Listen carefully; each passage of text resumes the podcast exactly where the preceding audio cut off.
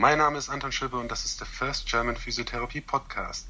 Heute habe ich Nathalie Grams bei mir. Nathalie Grams kenne ich über Jan Althoff, der mir den Kontakt über für Nathalie Grams äh, zur Verfügung gestellt hat. Sie ist 1978 geboren in Bayern, hat ähm, ihr Medizinstudium gemacht, hat es 2005 dann abgeschlossen, war von 2009 bis 2015 ähm, homöopathisch privatärztlich und hat dort gearbeitet. Und das Spannende ist, sie hat ein Buch geschrieben.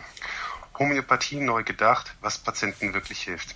Das heißt, sie hat auf der einen Seite hat sie homöopathisch gearbeitet und auf der anderen Seite hat sie einen, einen Wandel gemacht und den Wandel würden wir gerne heute Abend hier besprechen wollen. Hallo, Nathalie Krams. Hallo, guten Abend. Ähm, ja, geht's Ihnen gut? Ja, sehr gut. Ich freue mich, dass wir zusammenkommen und heute miteinander sprechen können. Dann hätte ich auch schon die erste Frage an Sie. Mhm. Warum, sind, warum sind Sie Ärztin geworden? Oh, ich, ich hatte, glaube ich, schon recht früh so einen, so einen kleinen Helferkomplex. Ich wollte als Kind immer irgendwie so Wahlretterin bei Greenpeace werden und daraus ist dann Ärztin geworden. Also im Grunde genommen wirklich der Wunsch, ähm, Menschen oder ja, so Mitlebewesen zu helfen. Und ähm, ja, das, das fand ich auch immer eigentlich eine schöne Motivation. Und was sind Ihre Spezialisierungen? Ich habe äh, ganz normal Medizin studiert und habe dann auch drei Jahre in einer internistisch-geriatrischen äh, Klinik hier in Heidelberg gearbeitet und äh, dort dann Palliativmedizin gemacht oder auch äh, äh, im Bereich der Schlaganfallstation ähm, gearbeitet und habe aber keinen Facharzt gemacht. Ich war sozusagen in der Weiterbildung zum Allgemeinmediziner, habe die Ausbildung aber abgebrochen und habe dann 2009 die Option gehabt, eine homöopathische Privatpraxis äh, zu übernehmen, beziehungsweise dort erstmal einzusteigen und habe dann ziemlich äh, wild entschlossen dafür den Facharzt sausen lassen. Das heißt, ich habe als Ärztin keine Spezialisierung. Okay. Diesbezüglich, was ist ihr, äh, dann Ihre aktuelle Beschäftigung? Was machen Sie momentan?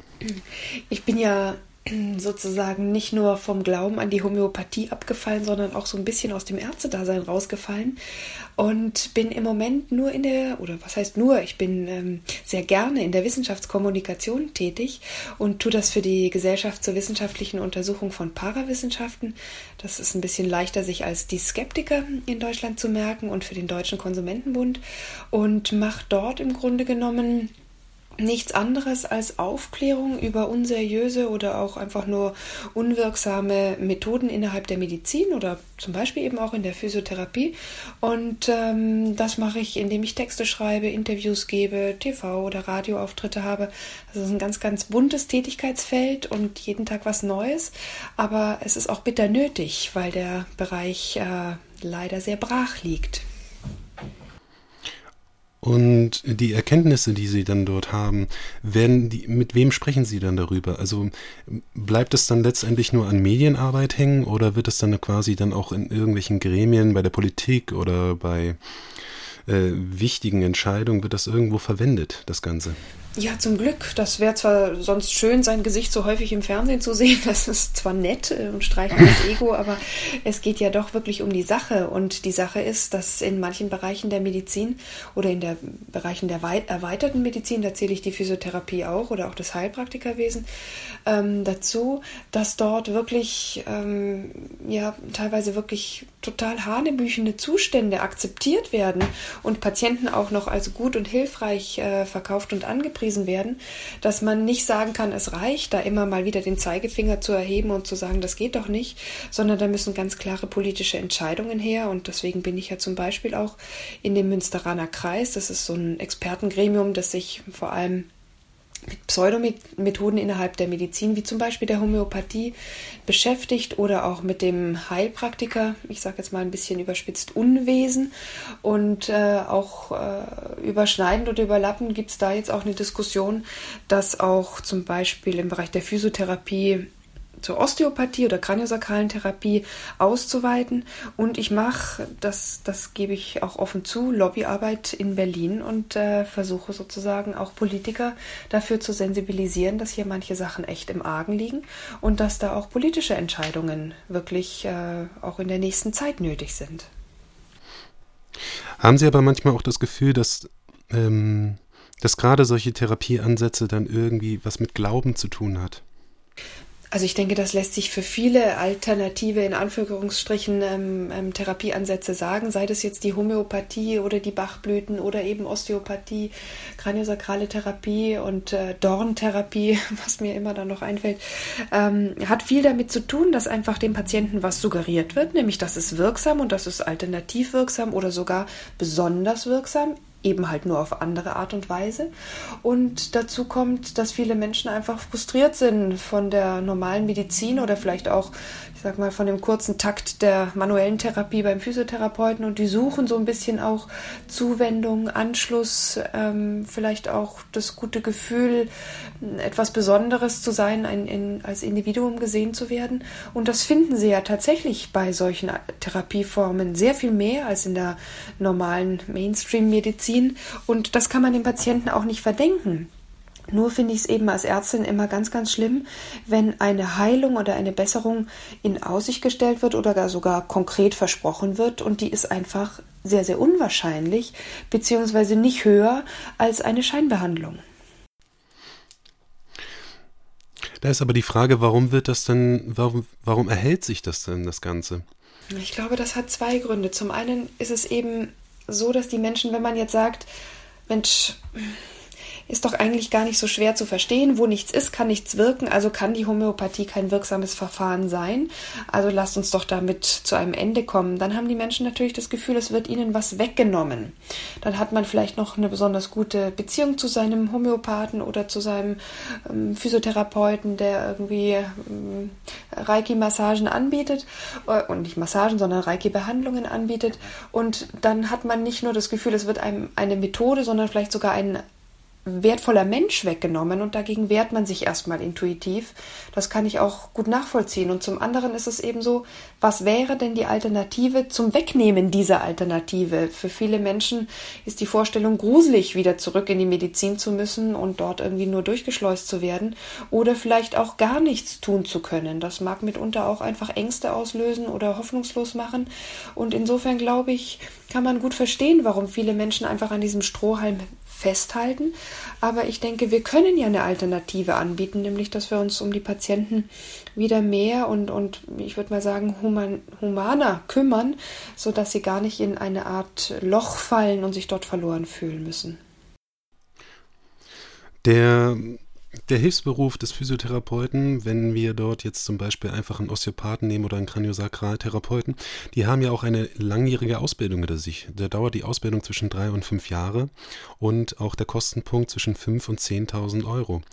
Da wäre natürlich, da ist es natürlich auch so, wenn man, wenn Sie jetzt sowas sagen, dann klingt das höchstwahrscheinlich für den Gegenüber wie eine Ohrfeige. Ja, es ist aus zwei Gründen eine Ohrfeige. Erstens, weil man natürlich viel Geld und Mühe und ja auch Herzblut investiert hat und das gibt man ungerne auf. Das tun wir alle nicht gerne. Und zum anderen aber eben auch, weil man tatsächlich Geld investiert hat und vielleicht auch einen Patientenstamm hat und was soll man dem jetzt sagen? Ja, da würde man ja quasi sein Gesicht verlieren, wenn man sich jetzt nach so einer Erkenntnis, äh, die einem vielleicht schwer gefallen ist, hinstellt und sagt, tut mir leid, liebe Patienten, ich kann das nicht mehr anbieten und das und das sind die Gründe. Das ist mir selbst ja auch so gegangen und das ist mir auch nicht leicht gefallen. Obwohl man ja auch an der, an der Stelle sagen muss, wie Sie auch schon bereits erwähnt haben, dass es ja Alternativen gibt. Es gibt ja standardisierte Untersuchungen, es gibt gute standardisierte Behandlungsmöglichkeiten. Warum, warum besteht denn immer das Problem, dass man dann auf solche, äh, auf solche alternativen Heilmittel dann zugreift, obwohl es ja vielleicht eigentlich gute therapeutische Maßnahmen gibt? Naja, aber wenn wir beim Beispiel der Physiotherapie bleiben, also viele chronische Schmerzen lassen sich ja sehr viel besser durch eine aktive Bewegungsaufnahme oder Wiederaufnahme ähm, bewältigen, als durch passives Behandeln lassen. Die Menschen haben aber manchmal so einen, so einen Wunsch nach dieser Passivität. Also da möge jetzt ein Physiotherapeut kommen oder eine Physiotherapeutin einmal schön kräftig durchmassieren und bloß keine Übungen Übungen empfehlen, die man dann vielleicht auch noch täglich zu Hause machen muss. Und dann wird vielleicht noch empfohlen, insgesamt auch mehr Bewegung wieder äh, zu machen. Das ist manchmal auch so ein Kampf gegen den inneren Schweinehund, glaube ich. Und ähm, es ist, glaube ich, auch manchmal so der Wunsch, da eine ganz einfache Lösung zu bekommen. Also äh, sich jetzt aufzuraffen und Dinge zu, zu verstehen, Zusammenhänge zu begreifen. Wenn einem ein Alternativheiler einfach sagt, nimm doch hier diese drei Kügelchen oder lass dich einmal mit Handauflegen behandeln und dann ist alles gut. Das ist natürlich schon verführerisch einfach und ich kann ver verstehen, wenn man erstmal denkt, ach Mensch, das probiere ich mal. Wenn es schon nicht hilft, dann schadet es ja zumindest nicht. Ja? Aber haben Sie nicht auch das Gefühl, gerade bei chronischen Schmerzen, wo dann die Behandlungsmöglichkeiten recht schwierig sind und auch die es recht ungewiss ist, wie die Behandlung anschlägt, äh, meinen Sie nicht, dass es dann auch vielleicht einfach den Wunsch hegt, etwas zu verwenden, was vielleicht ein bisschen mysteriös, esoterisch wirkt und vielleicht auch noch eine, eine Erklär ein Erklärungsmodell hat, was, ähm, was nicht ganz nachvollziehbar ist und das letztendlich dann dem Patienten dann vielleicht auch irgendwas Besonderes darstellt, so dass man das denkt, man tut ihm ja was Gutes. Ja, also ich glaube, dieser menschliche Wunsch nach, da möge doch etwas mehr sein oder äh, nach etwas Übersinnlichen und die Wissenschaft ist eben doch auch nicht alles und Fakten ähm, können niemals sozusagen das komplexe Innenleben eines Menschen ähm, darstellen oder abbilden. Das ist, das ist natürlich, glaube ich, einfach was zutiefst Menschliches und das ist auch überhaupt nicht verurteilenswert. Die Frage ist nur, wenn wir jetzt auf der Therapeutenseite stehen und uns äh, kritisch fragen, was können wir denn Patienten Patienten anbieten, dann würde ich ungern sagen, ich biete meinen Patienten Glauben an, sondern ich würde sagen, was ich anbieten kann im besten Fall ist eine gute wissenschaftlich solide Basis, weil die uns einfach die besten Antworten darauf gibt, ob etwas wirkt und hilfreich ist. Und natürlich auch ein, ein menschlicher Umgang mit den Patienten und auch ein, ein sehr empathisch zugewandter Zugang. Und das allein, ähm, oder ich will gar nicht sagen das allein, sondern das zusammengenommen ist ja eigentlich was ganz Wunderbares. Brauchen wir da wirklich noch dieses Klimbim? Leider ist die Antwort wohl ja. Aber ähm, ich würde mir immer wünschen, so auch im Sinne der, der Gesamtaufklärung des, der Menschheit, dass man irgendwann sagt, naja gut, es glitzert zwar so schön, aber es ist halt einfach nicht wahr.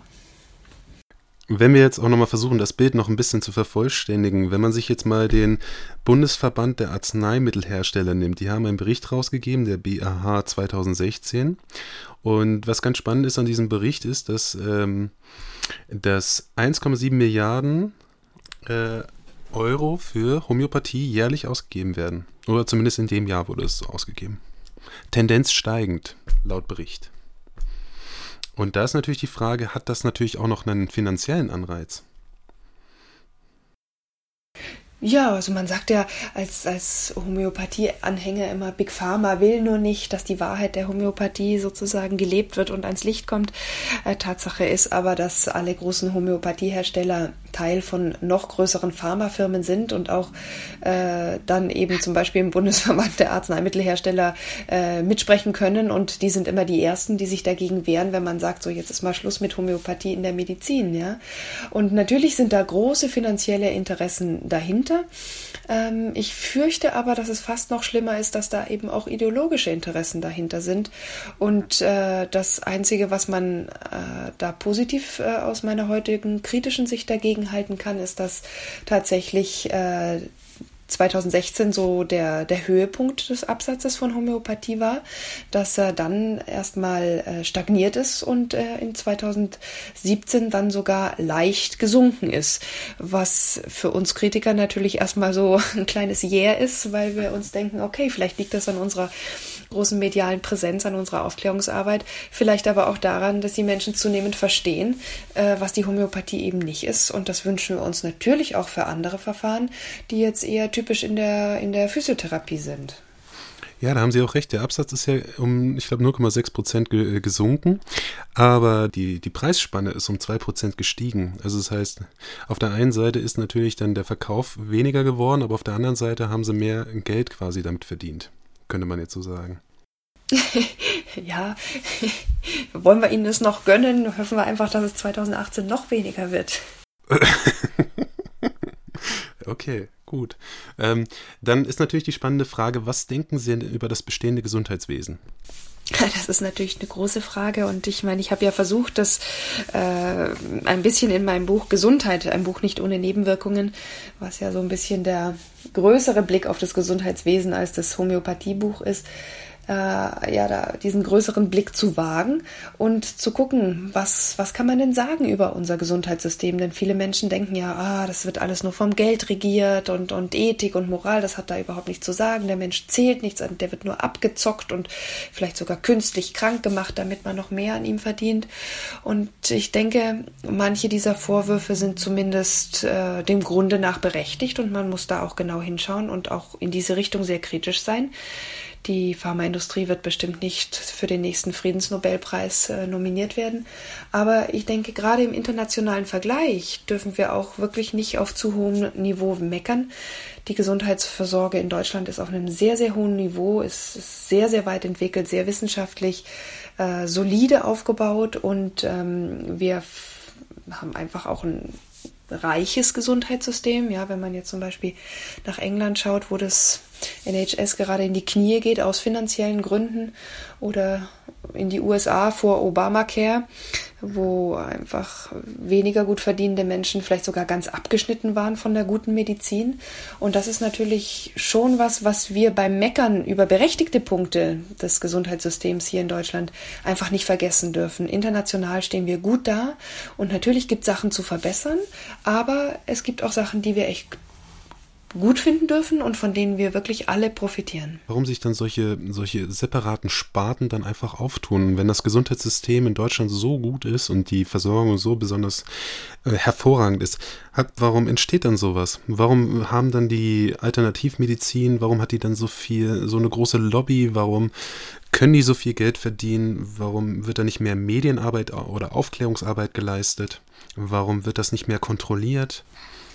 Ich glaube, das liegt an zwei Dingen. Zum einen ist es eben eine gewisse Tradition. Also ich habe ja in den 90er Jahren studiert, da galt es wirklich als, als besonders gut, eine Alternative noch mit anzubieten. Evidenz kam gerade damals erst so auf, wurde von den damaligen Ärzten auch eher so abgewehrt und belächelt und auch überhaupt nicht verstanden. Und man hat sich immer für die Dualität oder sogar für die Pluralität in der Medizin ausgesprochen. Also man wollte ganz bewusst äh, diese Alternativen mit drin haben und hat eben erst zu spät gemerkt, was das eigentlich bedeutet bedeutet und dass das ja eigentlich schon vom Grunde nach eigentlich Quatsch ist. Und jetzt äh, muss man eben, ich sag mal ganz böse, erstmal diese Ärztegeneration, die das eben immer noch glaubt und vertritt, in den Ruhestand gehen lassen und muss junge Ärzte oder auch junge äh, Therapeuten nachwachsen äh, lassen, die einfach sehr viel besser wissenschaftlich ausgebildet sind und die sich dann natürlich auch ganz anders um ihre Patienten kümmern.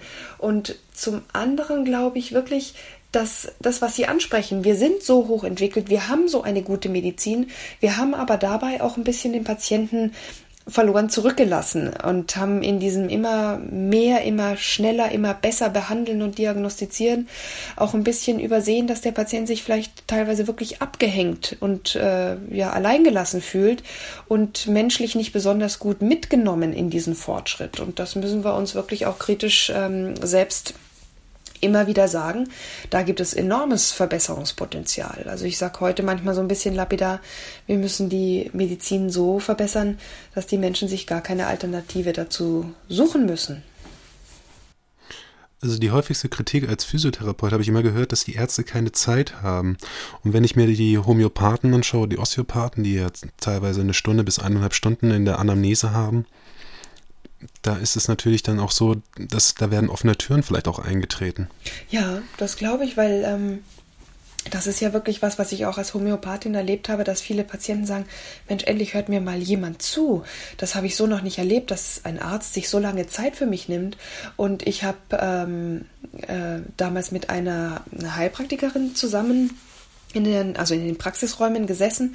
Wir haben nicht zusammen gearbeitet, aber die war auch äh, Osteopathin und dort war es ganz ähnlich, dass sie sich eben sehr häufig äh, sagen lassen musste, sozusagen, Mensch, äh, sonst hat noch nie jemand sich so genau mit mir befasst und so, so viele Dinge erfragt und ich fühle mich hier schon allein deswegen einfach besser. Und deswegen glaube ich, dass das tatsächlich einfach so ist, dass mehr Zeit den Patienten immer gut tut. Wobei ich, je länger ich raus bin aus der Homöopathie, auch das Gefühl habe, in dieser Zeit wird bei vielen sehr ideologisch ähm, geprägten Kollegen auch so viel Mist gemacht und so viel Bullshit den Patienten erzählt, dass man eigentlich sagen müsste, nehmt denen bloß die, bloß die Zeit weg, sonst nutzen die das für ganz üble äh, Indoktrinierungen, ja. Hm, das stimmt auch, da, da haben Sie vollkommen recht. Das Problem ist ja auch, dass natürlich dann auch durch diese Ideologien, die dann halt aufgezwungen werden, dass dann dem Patienten, der versteht das ja gar nicht. Und der nimmt das mit, der saugt das auf wie ein Schwamm und gibt das dann quasi an die Umwelt weiter. Und dann kommt dann ein äh, aus, aus dieser Ideologie heraus, kommt dann noch quasi Unwissenheit dahin hinzu und dann lebt der quasi dieses, dieses, dieses Konstrukt weiter. Und das ist ja eigentlich das Traurige, glaube ich, an dieser ganzen Sache. Ja, und ich glaube, dazu kommt, dass Patienten häufig eben aus diesem Unwissen heraus oder irgendwas spüren, dann ganz viele Dinge miteinander verwechseln. Also ich war bei meinem Osteopathen und der hat mir Kügelchen gegeben und dann noch die Klangschalenmassage gemacht mit den Aromaölen. Das ist, glaube ich, jetzt ein bisschen übertrieben, aber Sie wissen bestimmt, was ich meine. Also da werden auch ganz viele Methoden dann so in einen Topf geschmissen und man sagt, naja, das ist ja alles das, was sanft und natürlich und gut ist und was nur so mit Energie ist. Und hat aber eigentlich oftmals, glaube ich, gar nicht so diesen differenzierten Blick, der da vielleicht auch wirklich dann Augen öffnen würde. Gerade heute war auf Facebook bei, in dem Physio Deutschland Forum war eine Diskussion gewesen über, über Kinesotape.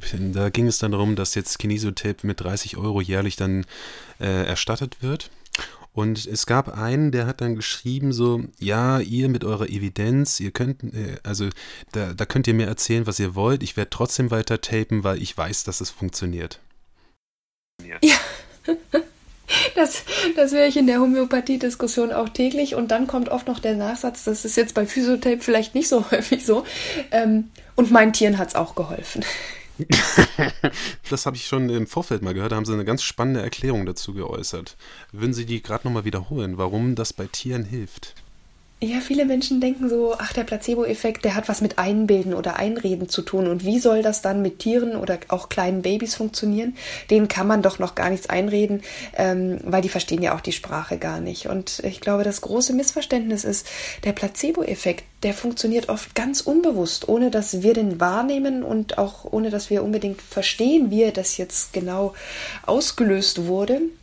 Und ähm, das kann nämlich zum Beispiel dann auch bei Kindern und Tieren auftreten, allein aufgrund der Tatsache, dass man sich als Bezugsperson zum Beispiel entspannt. Man hat jetzt das Gefühl, man hat was Sinnvolles getan, zum Beispiel das Baby zum äh, Kraniosakraltherapeuten getragen und der hat da auch irgendwas gemacht und dann hat er noch gelächelt und die Praxis war irgendwie schön eingerichtet und man geht dann als Eltern mit einem guten Gefühl raus und das überträgt sich zum Beispiel auf das Kind, das sich dann auch entspannen kann.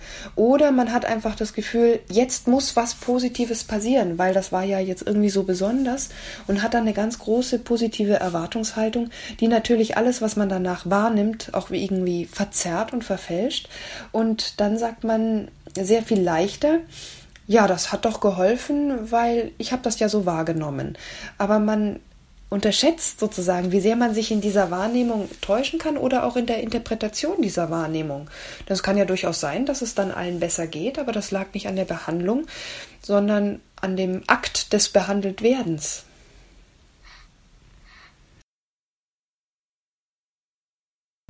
Okay. Sehr spannend. Sie. Was, äh, was jetzt natürlich auch noch spannend ist, Sie haben ja gerade am Anfang haben Sie ja schon äh, einen, einen, ziemlichen Rundschlag gemacht gegen Heilpraktiker, aber wir haben eigentlich noch gar nicht geklärt, was der Heilpraktiker eigentlich ist. Und vor allem, was auch noch wichtig ist, mittlerweile gibt es ja auch den Heilpraktiker für Physiotherapeuten. Das heißt, dass dann Physiotherapeuten sich dann auch, also sie werden, sind keine Physiotherapeuten mehr, sondern sind Heilpraktiker mit. Also es ist also quasi so, so eine Art Twitter aus dem Ganzen. Und ähm, jetzt ist natürlich die Frage, was ist der Heilpraktiker eigentlich? Ja, viele Menschen denken, Heilpraktiker, das ist so ein Ausbildungsberuf, da lernt man ganz viel über alternative Verfahren und dann ist man halt so ein kleiner Doktor, der aber was anderes macht als der Doktor und der vor allem Zeit hat. Und ähm, das geht völlig an, der, an, der, an den Tatsachen vorbei. Heilpraktiker ist eine Berufsbezeichnung, die noch nicht mal eine Ausbildung hat. Das heißt, man muss nur verschiedene Voraussetzungen erfüllen, zum Beispiel über 25 Jahre alt sein, gut Deutsch sprechen, keine Einträge im polizeilichen Führungszeugnis haben, Hauptschul Hauptschulabschluss haben. Und dann kann man sich theoretisch zu der Prüfung anmelden. Das ist eine Multiple-Choice-Prüfung, die im Grunde genommen nur bestätigt, dass man keine Gefahr für die Volks Volksgesundheit ist. Das bedeutet, dass man erkennt, wenn jemand jetzt zum Beispiel eine ansteckende Krankheit hat, wie zum Beispiel Windpocken, dass man den dann zum Arzt überweist. Und das ist eigentlich schon alles. Es gibt natürlich viele Heilpraktiker, die eine Ausbildung machen. Da gibt es auch extra Schulen dafür, das aber nicht standardisiert, ist auch bundesweit nicht einheitlich, wobei sich das jetzt mit einer neuen kleinen Richtlinie auch 2018 ändern wird. Aber trotzdem gibt es keine vorgeschriebenen Ausbildungsinhalte. Und was vor allem überhaupt nicht kontrolliert ist, wenn man denn diese Prüfung dann mal gemacht hat und man hat sie bestanden, was man dann danach in der Praxis macht.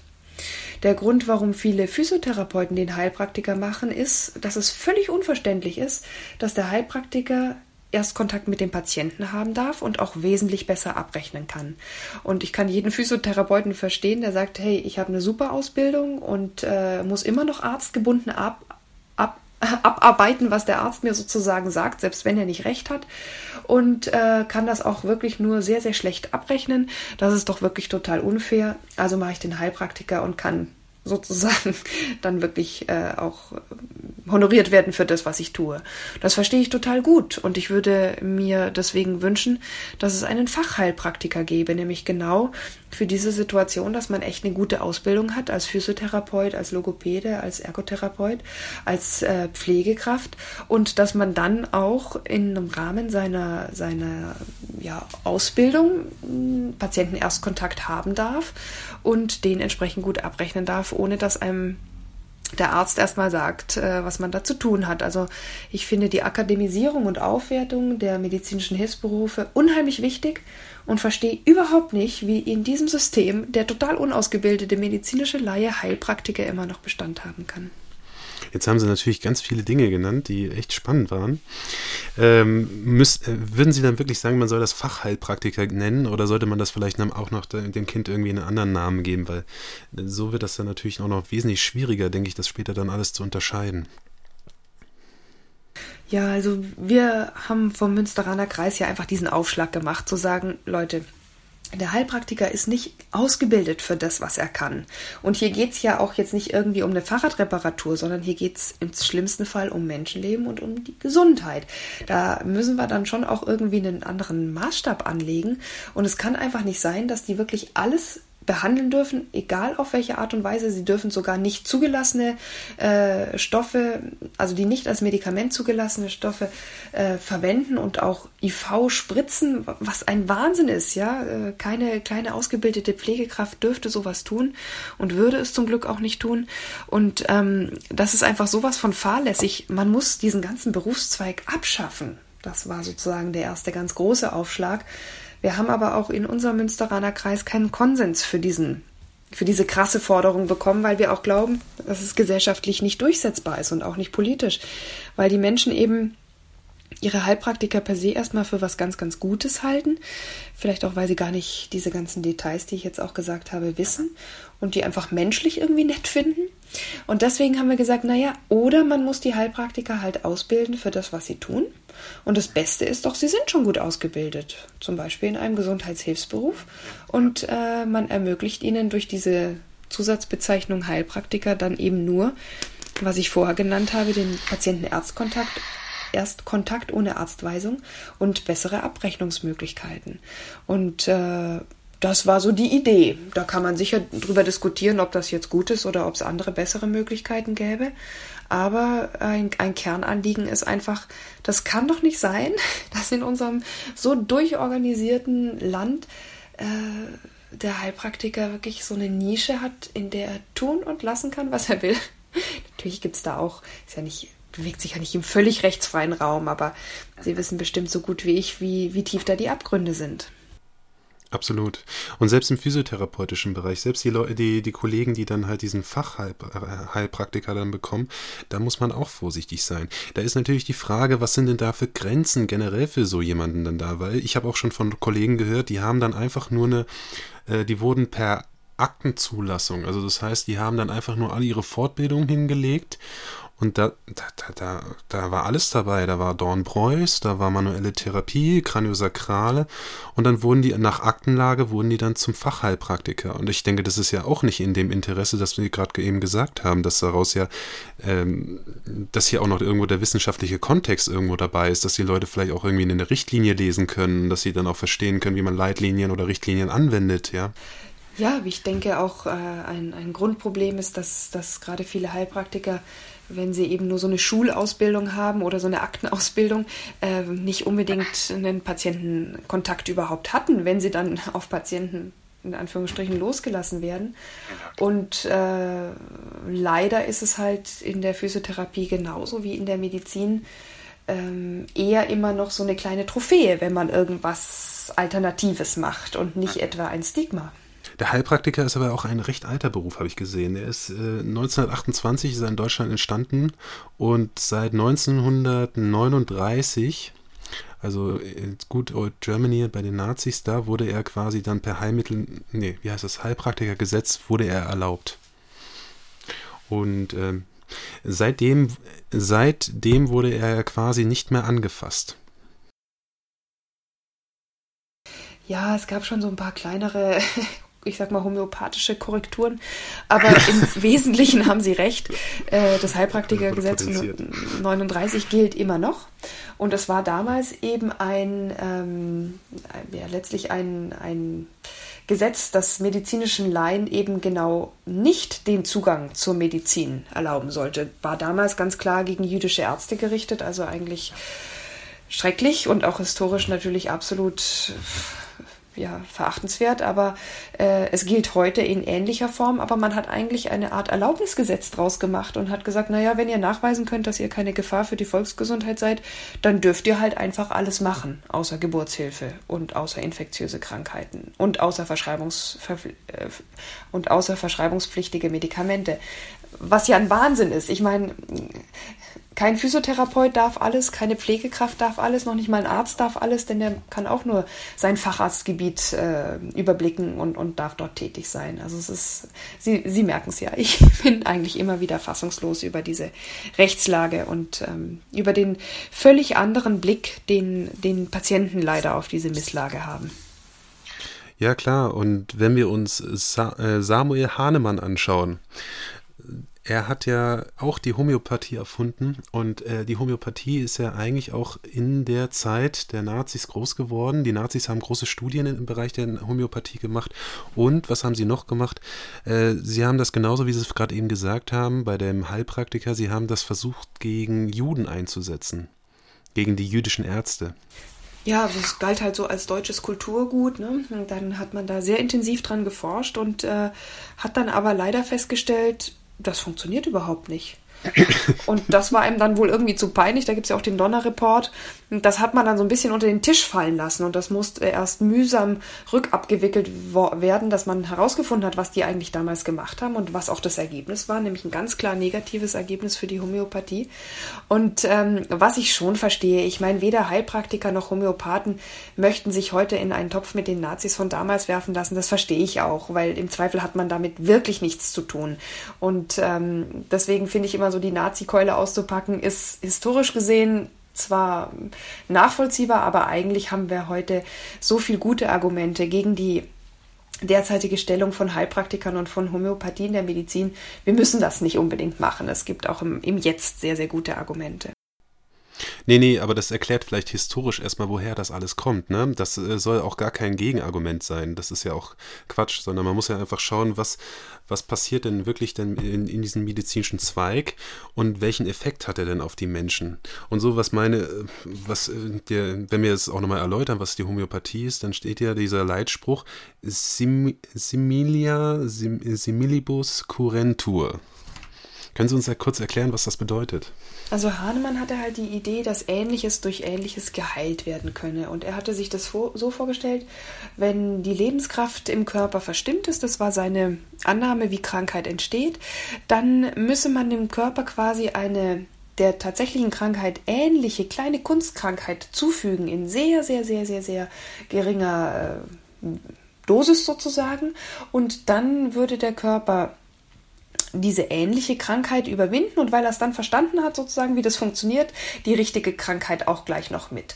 Und deswegen versuchen Homöopathen immer ein der Krankheit ähnliches homöopathisches Mittel zu finden, das dem Patienten zu geben. Und dann spricht man ja auch oft von Reiz- und Regulationsmedizin und dann soll das quasi im Körper dazu führen, dass alles wieder gut ist. Und ich finde das in sich immer noch irgendwie, das hat einen gewissen Charme. Das klingt ja auch in sich erstmal schlüssig und logisch. Es stimmt halt nur einfach nicht.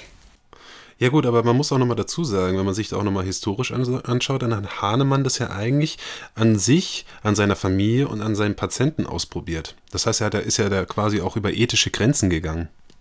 Ja, ich würde trotzdem sagen, er war immerhin einer der ersten Ärzte, der überhaupt was ausprobiert hat. Also so diese homöopathische Arzneimittelprüfung hat er ja erfunden und damit eigentlich tatsächlich die erste Arzneimittelprüfung. Früher hat man das ja nicht geprüft, sondern einfach so gesagt und dann auch so gemacht. Und diese diese Frage, die er gestellt hat, aha, kann ich das irgendwie überprüfen? Das war ja erstmal sozusagen Gold wert, dass er das getan hat. Er hat es halt nur mit den falschen Methoden gemacht und er war sehr voreingenommen. Er war sich sicher, dass er recht hat und hat deswegen natürlich auch äh, seine Ergebnisse fehlinterpretiert. Und da wissen wir heute ja auch ähm, in der Wissenschaft, äh, wie wir das vermeiden können oder zumindest weitgehend vermeiden können. Ja, man spricht ja dann hier von einem starken Verzerrungsfaktor oder Conflict of, äh, Conflict of Interest. Also er wollte ja auch nicht seine Forschungsergebnisse einfach hinschmeißen, kann man das so sagen? Also er hatte ja schon zur damaligen Zeit massiv äh, Kritik zu hören bekommen. Es ist ja nicht so, dass man das alles willkommen geheißen hat, was er damals erfunden und gesagt hat. Er hat sich ja auch, äh, er hatte auch jetzt nicht so den allerliebenswertesten Charakter. Er hat sich massiv gegen die damalige äh, Medizin und die damaligen Koryphäen gestellt und das hat natürlich damals schon Knatsch gegeben. Also er hätte durchaus äh, sehen können, hups, äh, da weisen mich Kollegen auf Fehler oder, oder auf, auf Täuschungen hin, denen ich unterliege. Aber das hat ihn nicht interessiert. Also er war wirklich äh, davon überzeugt, dass er recht hat und dass er auch wirklich was sehr, sehr Großes vollbracht hat. Hat er ja auch auf gewisse Weise, aber er hat deswegen auch sehr viele blinde Flecken gehabt. Sie hatten ja Ihr Buch geschrieben 2009 bis 2015. Sehe ich das richtig? Oder nee, wann haben Sie das geschrieben? hatte ich ab 2009 und ähm, das Buch habe ich geschrieben als Reaktion auf die Homöopathie-Lüge, die 2012 rauskam und dann ist es 2015 veröffentlicht worden, also vielleicht so zwei, zweieinhalb Jahre ungefähr. Das Buch beschreibt ja eigentlich auch schon fast Ihren Werdegang in der Homöopathie. Was können Sie uns denn darüber erzählen? Naja, ich bin zur Homöopathie gekommen durch eine eigene positive Erfahrung, die ich dann nicht mehr hinterfragt habe. Ich habe einfach gesagt, das hat mir geholfen, das will ich lernen und das wird schon irgendwas anderes sein. Das, das kann man jetzt mit unserem heutigen Wissen eben noch nicht erklären. Und ich sehe ja an meinen Patienten jeden Tag, dass es hilft und habe da eben diese klassischen Denkfehler, die man in der Behandlung von Patienten machen kann, gemacht und habe mich wahnsinnig aufgeregt über jeden, der die Homöopathie kritisiert hat. Und als dann dieses ja, polemische Buch mit dem bösen Titel Homöopathielüge auch noch rauskam, habe ich mich darüber eben wahnsinnig aufgeregt. Und ähm, dann in der Folge aber gemerkt, pff, die haben einfach die besseren Argumente, ja. Und das hat dann ganz schleichend zu einem Umdenken geführt. Was war der konkrete Moment, wo Sie sagen, äh, gesagt haben, hm, irgendwas ist doch dran.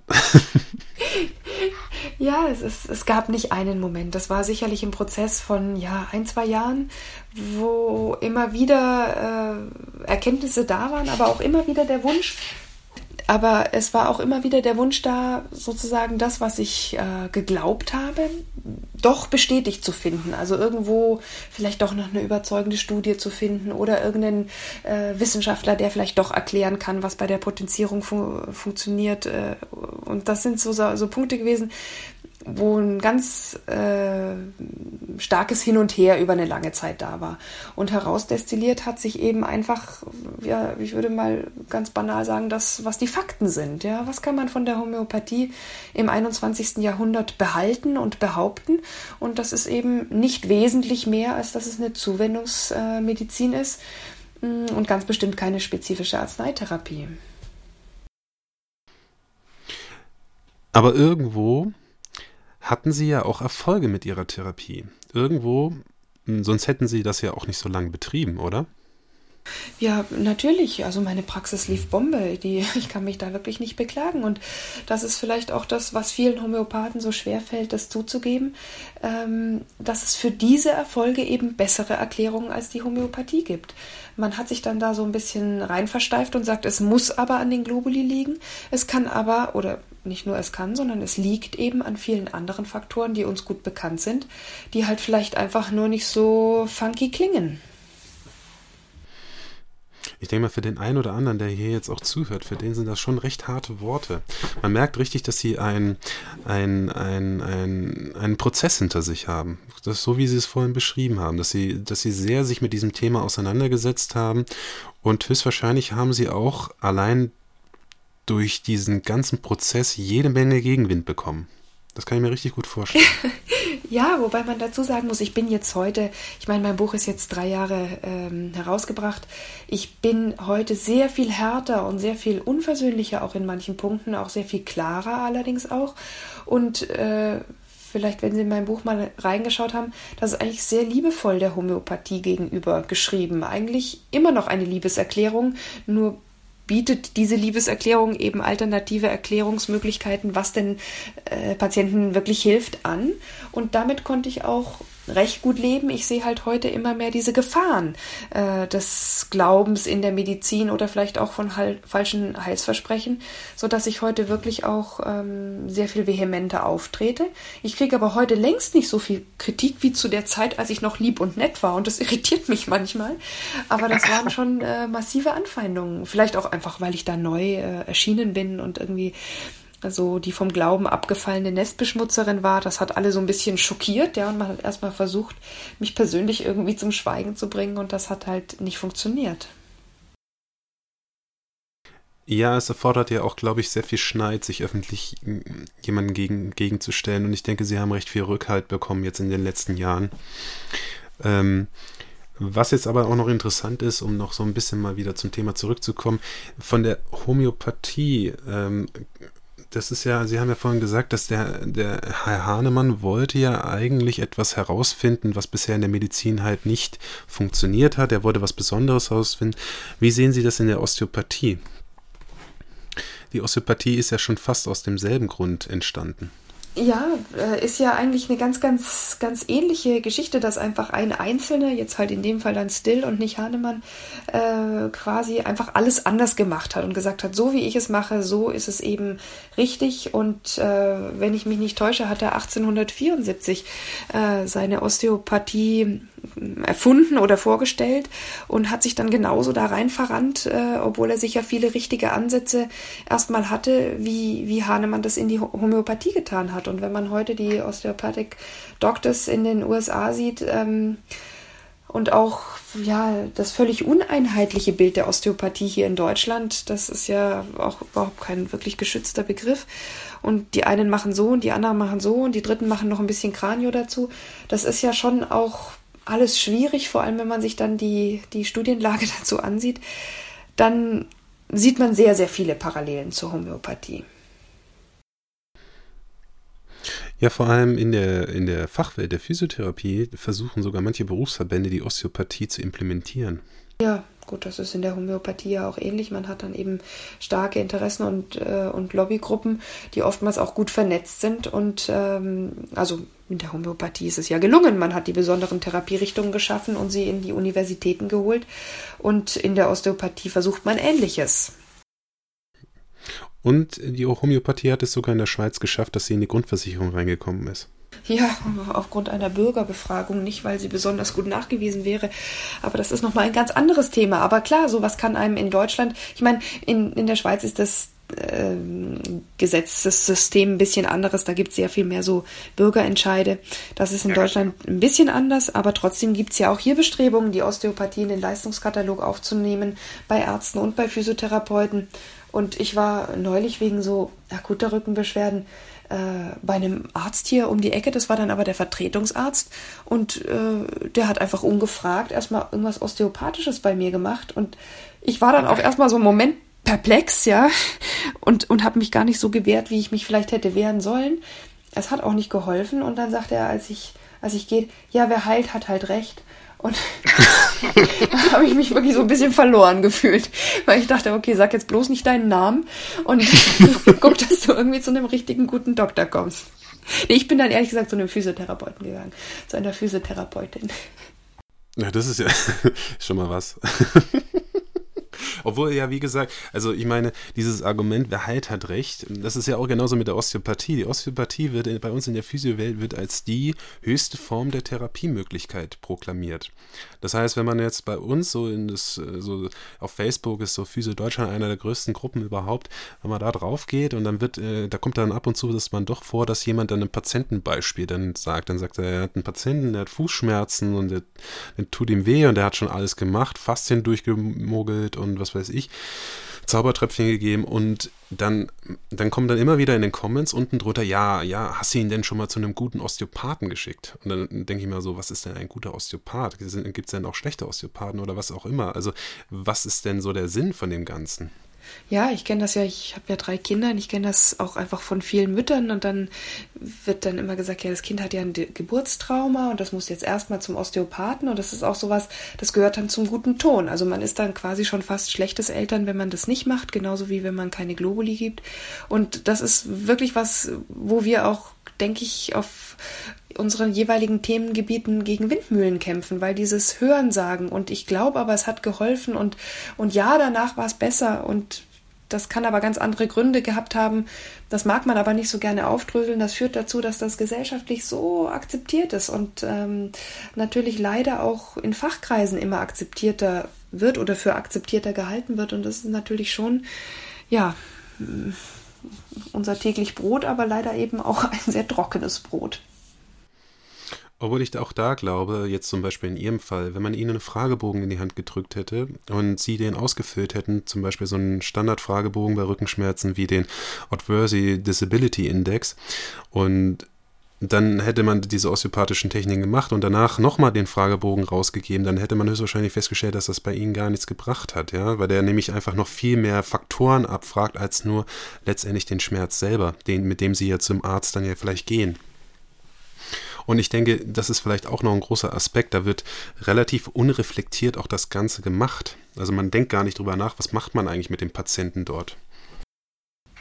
Ja, und ich glaube, was immer, immer wieder auch von Patienten selbst vernachlässigt wird, ist, ähm, vieles wird einfach mit der Zeit besser und äh, oder man gewöhnt sich dran oder man ergreift irgendwelche Abhilfemaßnahmen oder fühlt sich durch so einen Schmerz vielleicht doch mal motiviert, wieder Körperübungen äh, regelmäßig zu machen und dann ändert sich was. Also dieses äh, Korrelation ist nicht Kausalität und äh, danach ist nicht unbedingt deswegen. Das sind so ganz, ganz typische Denkfehler, die, die in der Osteopathie genauso passieren und eben auch Fachleuten passieren wie, wie das bei der Homöopathie der Fall ist.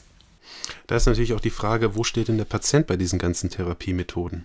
Ja, ich äh, bin da auch manchmal unsicher, weil natürlich, wenn wir den Patienten darüber aufklären, das ist alles nix, dann, dann hilft es ihm natürlich auch nicht mehr, äh, weil das im Zweifel einfach dann auch den Patienten vom Glauben abfallen lässt. Aber ich denke mir halt immer wieder, als Therapeuten sind wir auch einer, einer gewissen Redlichkeit verpflichtet und wir, es kann nicht unsere Aufgabe sein, dem Patienten Wunder was zu versprechen und zu sagen, na ja, aber wenn es ihm hinterher besser geht, dann heiligt der Zweck die Mittel. Ich finde das nicht.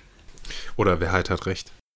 Ja, es gibt so, so Totschläger irgendwie, die hören sich dann auch noch immer total schlüssig an. Das ist, stimmt ja auch, wer heilt, hat recht. Aber weder die Osteopathie noch die Homöopathie kann nachweisen, dass sie heilt oder mehr heilt als eine Scheinbehandlung. Und das ist ja auch das Problem. Das äh, suggeriert ja eine Kausalität, die ja gar nicht vorhanden ist. Man, dann denkt man ja, die eine Sache war es, aber es ist ja meistens multifaktoriell, wie wir das schon in dem vorigen Gespräch ja festgestellt haben. Dann ist es vielleicht eine schöne Praxis, vielleicht ein bisschen schöne Musik, dann hat derjenige sich vielleicht in dem Moment ein bisschen entspannt und dann ging es ihm danach gut. Vielleicht war der Arzt auch recht empathisch und konnte sehr gut die Dinge erläutern, so dass er der, der Gegenüber es verstanden hat. Es sind ja dann wirklich dann doch Kontextfaktoren, die dann einen Einfluss darauf haben. Genau, die oftmals gar nicht so bewusst wahrgenommen werden.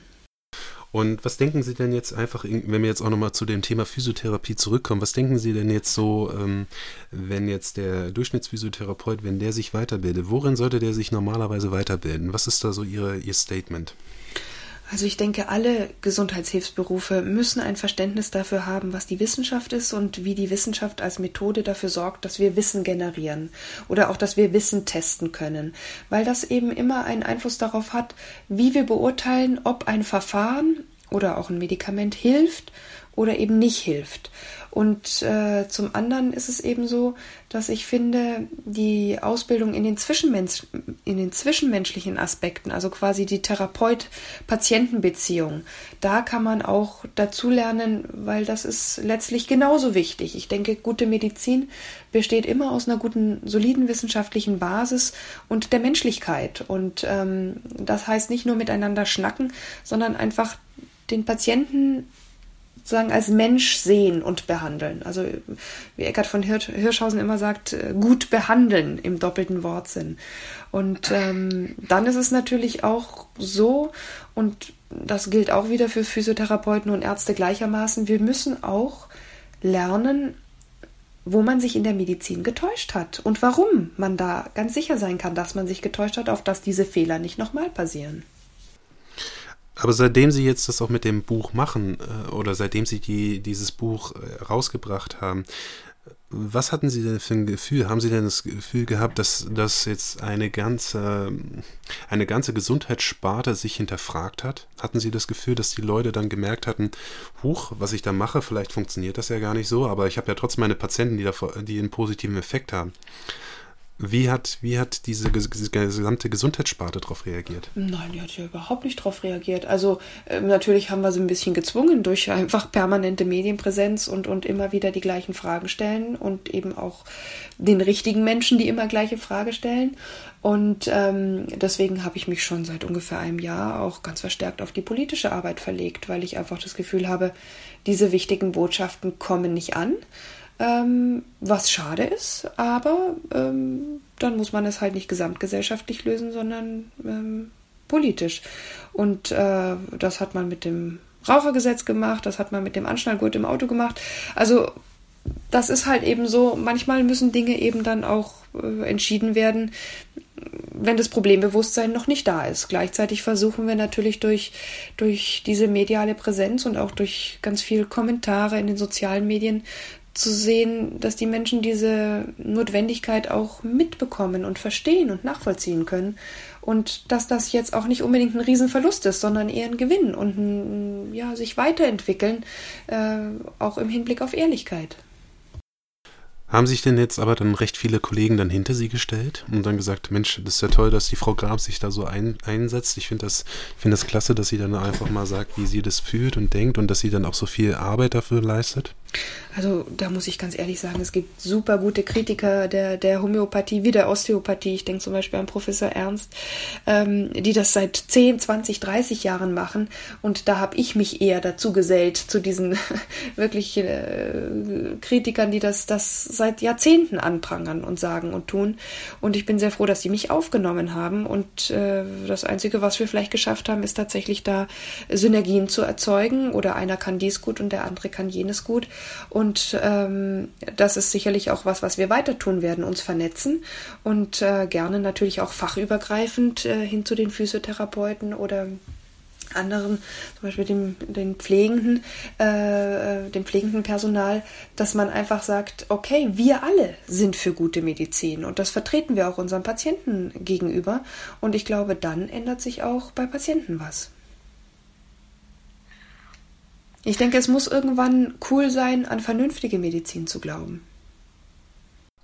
Wenn Sie jetzt mal, wenn Sie jetzt das Wort an unsere, an unsere Sparte richten möchten, was möchten Sie uns in Zukunft mitgeben? Worauf sollen wir achten, wir Physiotherapeuten? Ich will da immer gar nicht so sehr sozusagen die Physiotherapie Therapeuten ermahnen, weil ich weiß, dass es bei den Ärzten genauso schlimm ist. Also es gibt ja auch genauso viel osteopathische Ärzte, wie es äh, Physiotherapeuten gibt, die Osteopathie machen. Aber ähm, trotzdem, ich glaube wirklich, ähm, dieses ähm, Hochhalten der Rationalität in der Medizin und gleichzeitig der Menschlichkeit, das ist was, was wir nicht aus den Augen verlieren dürfen, weil diese ganzen Alternativangebote, die funkeln und glitzern und lassen sich im Zweifel noch besser abrechnen und trotzdem sind sie nicht der richtige Weg. Die Frage äh, war auch nicht darauf abgezielt zu sagen, ich weiß es besser, also mach es so, sondern wirklich darauf, was können Sie aus Ihrer Sichtweise uns mitgeben und derjenige, der sich das anhört, muss sich sowieso selber fragen, was er davon mitnehmen kann, weil jeden kann man nicht ins Boot holen. Die, es werden bestimmt hier Leute zuhören, die werden sich da werden sich dagegen wehren, was wir hier jetzt diskutiert haben. Mhm, ja, ich kann ja immer nur wieder sagen, das ist mir ja auch lange Zeit so gegangen und das versuche ich auch nicht zu vergessen. Und vielleicht ist das der entscheidende Punkt äh, aus meiner Geschichte dass ich erfahren habe, wie sehr man sich täuschen kann und wie man auch völlig überzeugt davon sein kann, trotzdem auf dem richtigen Weg zu sein, vielleicht sogar auf dem besseren Weg. Und da immer wieder selbstkritisch zu sein und immer wieder innezuhalten und zu sagen, Moment mal, wie sind denn die Fakten? Vielleicht auch, wie sind denn die Studien? Und wie kann ich denn vielleicht die Erfolge bei meinen Patienten erklären, wenn ich ihnen jetzt ein, ein Tape aufklebe oder die Hand auflege oder irgendwie chiropraktische Maßnahmen ähm, da tätige? Und einfach sich diese Offenheit zu bewahren, dass wir Menschen uns an allen Ecken und Enden täuschen und Wahrnehmungs- und Denkfehlern unterliegen und da immer wieder zu gucken, wie ist es denn gerade? Ich möchte mich an der Stelle ganz herzlich bei Ihnen bedanken, Frau Grams, dass Sie sich hier Rede und Antwort gestellt haben. Es war ein sehr spannendes Gespräch. Wir haben über vielerlei Dinge gesprochen. Wir haben über Sie als Person gesprochen, über Ihren Werdegang, was Sie über die Homöopathie denken, was Sie über Heilpraktiker denken. Wir haben auch ein bisschen einen kleinen Aspekt des Heilpraktikers besprochen. Wir haben über die Osteopathie gesprochen. Und wir haben am Schluss auch nochmal uns dem Physiotherapeuten gewidmet und auch dem Werdegang des Physiotherapeuten, wo er sich vielleicht eventuell mit Ihrer Meinung hinentwickeln könnte. Und dafür möchte ich mich ganz herzlich bei ihm bedanken. Ja, ich bedanke mich auch. Es hat sehr viel Spaß gemacht und äh, ja, ich finde auch wirklich wichtig, dass, dass wir da ähm, fachübergreifend zusammenarbeiten.